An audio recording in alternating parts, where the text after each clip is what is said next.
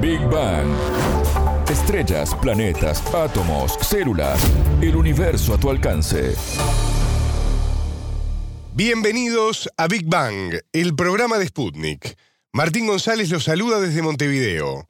Ya está con nosotros Anabela Paricio. ¿Cómo andas, Anabela? Bienvenida. Muy bien, Martín, gracias. Tratar el cáncer con inmunoterapia es una opción que gana terreno en los últimos años en todo el mundo por sus bajos efectos secundarios y altos niveles de recuperación. Una especialista nos cuenta hoy en qué consiste. En Big Bang. Temas, preguntas, expertos, para entender el cosmos, para entender la vida, para entender nuestro planeta.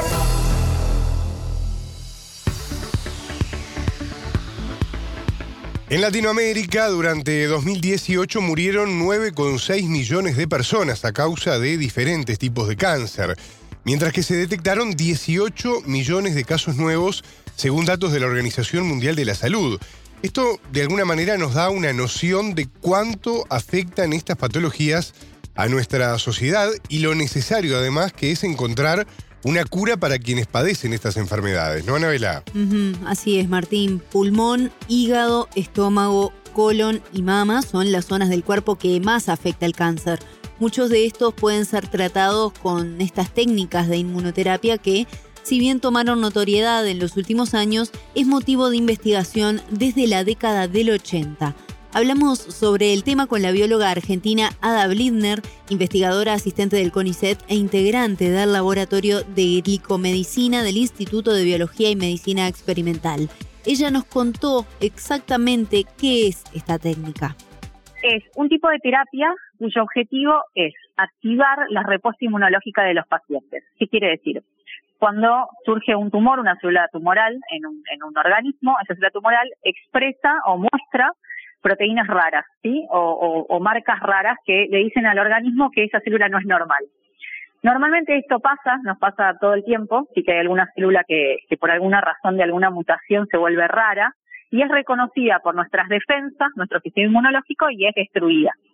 Cuando un paciente llega a la clínica, quiere decir que algo de ese mecanismo de destrucción de nuestro sistema inmunológico no funcionó, ¿sí? que ese, ese tumor escapó a nuestro sistema inmunológico. La inmunoterapia tiene como objetivo reactivar nuestras defensas para volver a destruir ese tumor y poder erradicarlo, que por supuesto en general va asociada o acompañada de cirugías o radioterapia o quimioterapia. En general se, se plantea como una terapia combinada con otras cosas, porque en general, dependiendo en qué tejido esté el tumor, eh, es necesario, por ejemplo, primero sacar ese tumor para después tratar con inmunoterapia al paciente para que no vuelva, por ejemplo, porque la inmunoterapia puede ser, digamos, lo que se llama primera línea o en segundas líneas, que sería cuando ya ese paciente no respondió a otras terapias, o como apoyo para evitar que haya una metástasis. Es decir, que hay muchas opciones o muchas, muchos momentos dentro de esa progresión del cáncer donde la inmunoterapia puede actuar.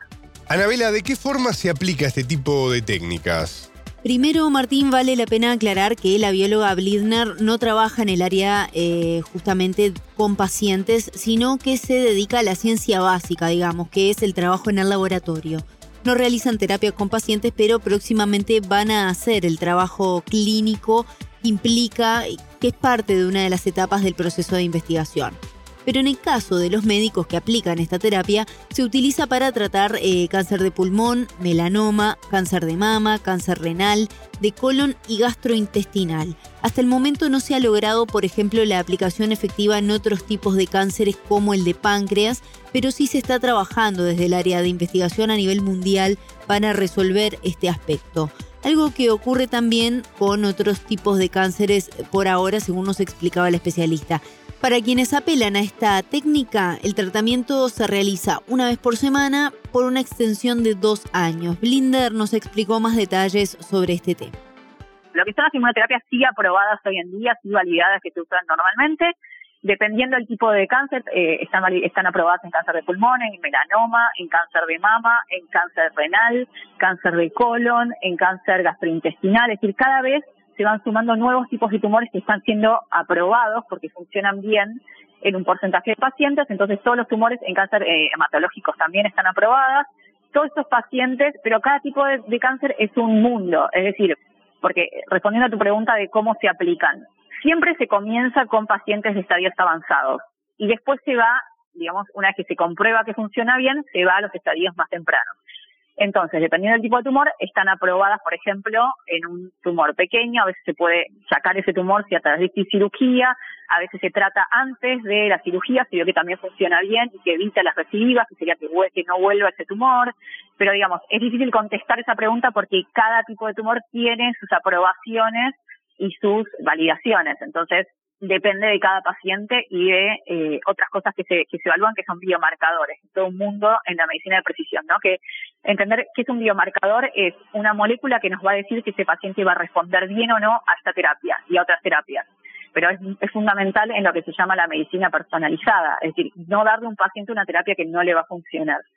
A nivel práctico, esto, estas quimioterapias se dan vía parenteral, es decir, por, por vía, como si fuera la quimioterapia, que se, inyecta ¿sí? por, por vía sanguínea, y en general se da una vez cada tres semanas, una vez por mes. Alrededor de dos años es más o menos el tratamiento. El cáncer de páncreas es la figurita difícil, por decirlo de una manera. Es un cáncer muy, muy difícil porque, digamos, por el tipo de tumor que es, por el tipo de, de tejido que tiene, es difícil para los linfocitos, que son estos digamos, estos soldados de nuestro sistema inmunológico entrar. Si nuestro sistema inmunológico, no puede entrar al tumor, es difícil que pueda hacer su función. Y el cáncer de páncreas es un tipo de, tumor que genera, que, que, no permite que entren mecánicamente, ¿no? Entonces es difícil ese tipo de tumor de tratar. Anabela, los efectos adversos son uno de los grandes temas que tienen los actuales tratamientos para algunos cánceres, ¿no? Como la quimioterapia, por cómo afectan justamente a la persona, los malestares que termina generando en más de una oportunidad.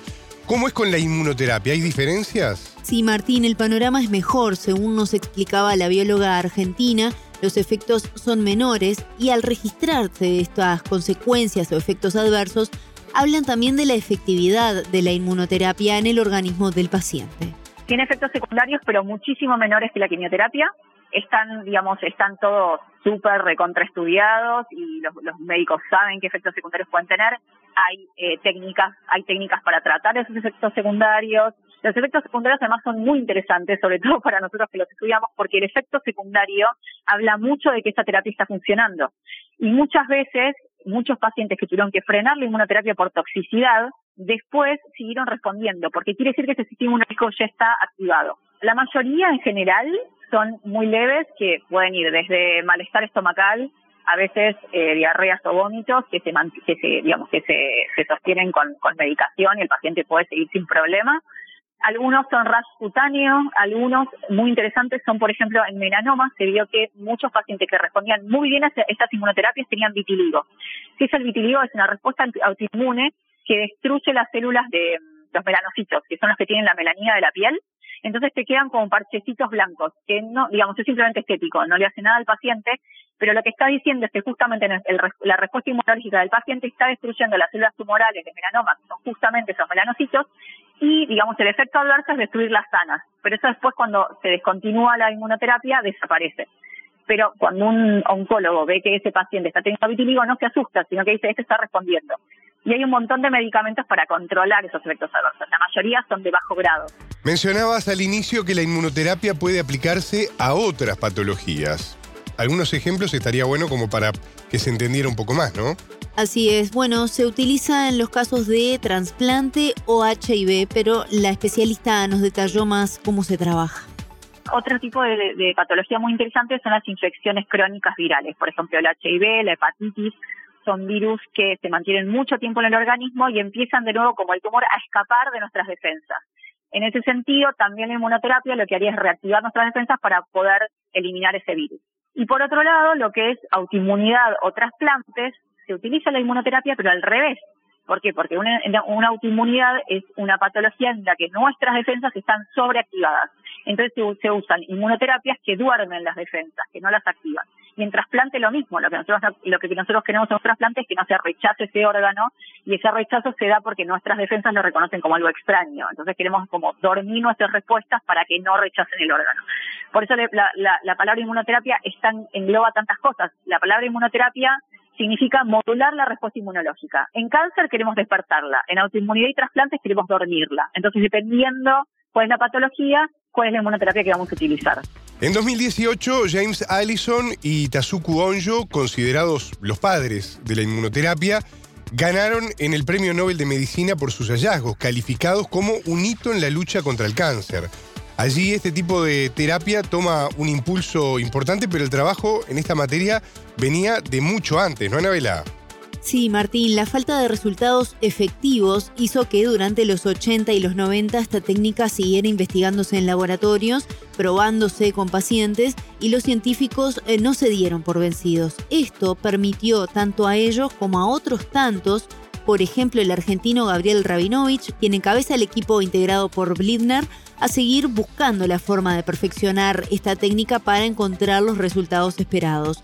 Todo este esfuerzo de décadas se traduce hoy en la cura y mejora de la calidad de vida de miles de pacientes en todo el mundo. No fue muy revolucionaria porque no tuvo la tasa de respuestas que tiene ahora. ¿Por qué? Porque la inmunoterapia también es, es como para englobar a un montón de terapias que tienen este mismo objetivo, sí, que es despertar la respuesta inmunológica del paciente, pero hay muchas inmunoterapias distintas. Es decir, uno la respuesta inmunológica la puede despertar de muchas maneras, la puede reactivar de muchas maneras. Entonces, en los 80 se trató de reactivar con algo que se llama interleuquina 2, ¿sí? o con interferón gamma, que son citoquinas, y no funcionaron muy bien. Entonces, medio que se cajoneó la inmunoterapia durante muchos años, hasta el 2014, que con el advenimiento de, una, de un nuevo tipo de inmunoterapia, que de hecho en el 2018 los inventores de inmunoterapia ganaron el premio Nobel porque realmente revolucionaron lo que es la terapia antitumoral, con un tipo de terapia que se llama terapia de bloqueo de puntos de control inmunológico, que son anticuerpos monoclonales dirigidos a unas moléculas que frenan la respuesta inmunológica. Entonces, si bloqueamos los frenos, reactivamos la respuesta inmunológica. Ese sería el racional de esta nueva inmunoterapia.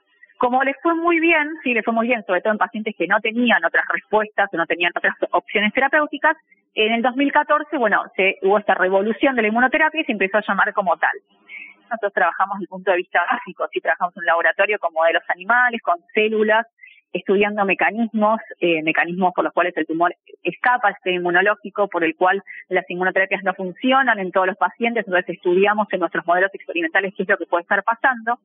Y eso en realidad lo hacemos hace muchos años porque, digamos, nosotros nos dimos cuenta ahora que lo que nosotros estamos haciendo también era una inmunoterapia, porque nosotros estamos trabajando con una molécula que se llama galectina 1, que básicamente su función es frenar la respuesta inmunológica. Entonces, como nosotros en el laboratorio tenemos muchos, digamos, tenemos productos que estamos estudiando desde el punto de vista básico que van a bloquear esta proteína, lo que estamos haciendo también es inmunoterapia, porque estamos despertando las respuestas. Entonces, hace 20 años que trabajamos en inmunoterapia, pero recién ahora nos damos un poco cuenta que es una inmunoterapia y la llamamos como tal. Pero, eh, digamos, el, el doctor Rabinovich, que es el director del laboratorio, descubre esta proteína hace como 20 años y ahí es donde cada uno de nosotros que vamos trabajando en el laboratorio nos damos cuenta que participa en un montón de, de tumores, que participa en autoinmunidad, que participa en un montón de patologías, siempre bloqueando o durmiendo a las respuestas del paciente. ¿Cuál es el panorama en cuanto a la accesibilidad a esta técnica?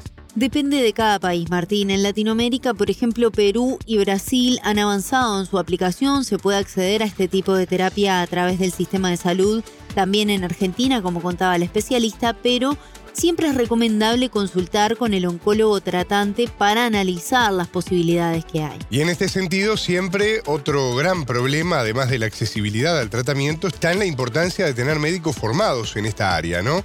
¿Cómo está Latinoamérica en ese sentido? Bueno, si bien no hay una cifra de cuántos especialistas están formados en inmunoterapia, sí nos afirma Blidner que es un área en expansión y es por ese motivo en las próximas semanas se hará un curso de posgrado en Buenos Aires precisamente que cerrará con un simposio y reunirá a expertos de todo el mundo, incluido uno de los premios Nobel y padre de la inmunoterapia.